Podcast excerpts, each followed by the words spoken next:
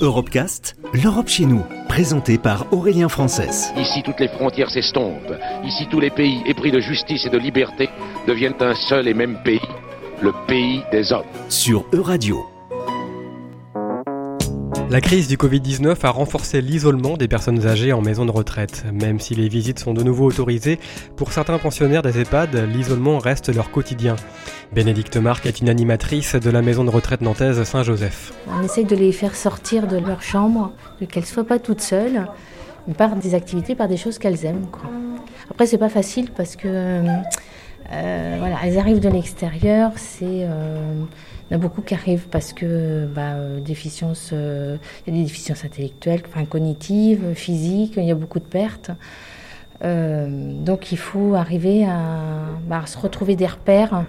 Alors physiquement, savoir ce qu'elles peuvent encore faire, euh, si elles sont encore capables de faire des choses. Euh, bah, psychologiquement, c'est pas facile pour elles. Quoi. Donc, euh, on attend un petit laps de temps qu'elles se familiarisent avec leur lieu de vie, la chambre, le, coin, enfin, le salon, la salle à manger, tout ça, qu'elles prennent un peu leur père. Puis après, nous, on va les voir et on, comme on est plus sur du loisir, quelque chose qui, euh, qui, est un peu facultatif pour elles. Quoi.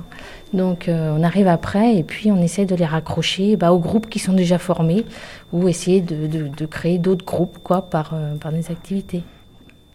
On est là pour écouter. C'est vrai que l'animation, on a ce privilège de ne pas avoir de contraintes de temps, je veux dire.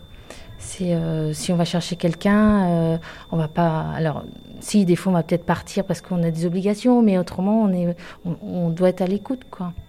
Ils nous racontent, ils nous racontent leur vie. Ah ouais.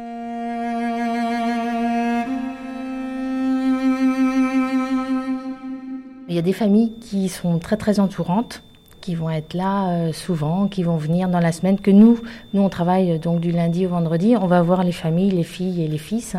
Et puis il y a des familles qui vont venir que le week-end, et puis effectivement il y en a d'autres qui vont très peu venir, quoi.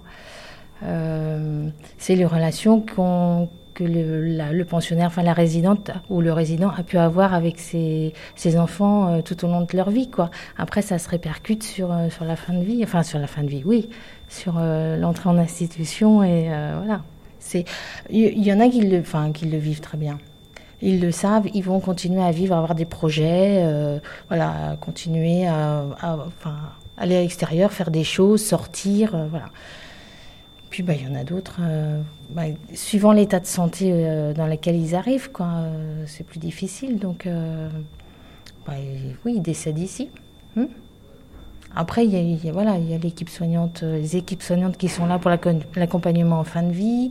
On a une équipe pastorale aussi pour les gens qui sont très religieux et qui, ont, qui ont besoin de se confier pour pouvoir partir. voilà, quoi. On essaye de, que ça se passe au mieux parce que de toute manière, on passe tous par là, donc euh, on va tous passer par là, donc euh, voilà. Vous voyez ça comme un accompagnement euh, de fin de vie? Ouais.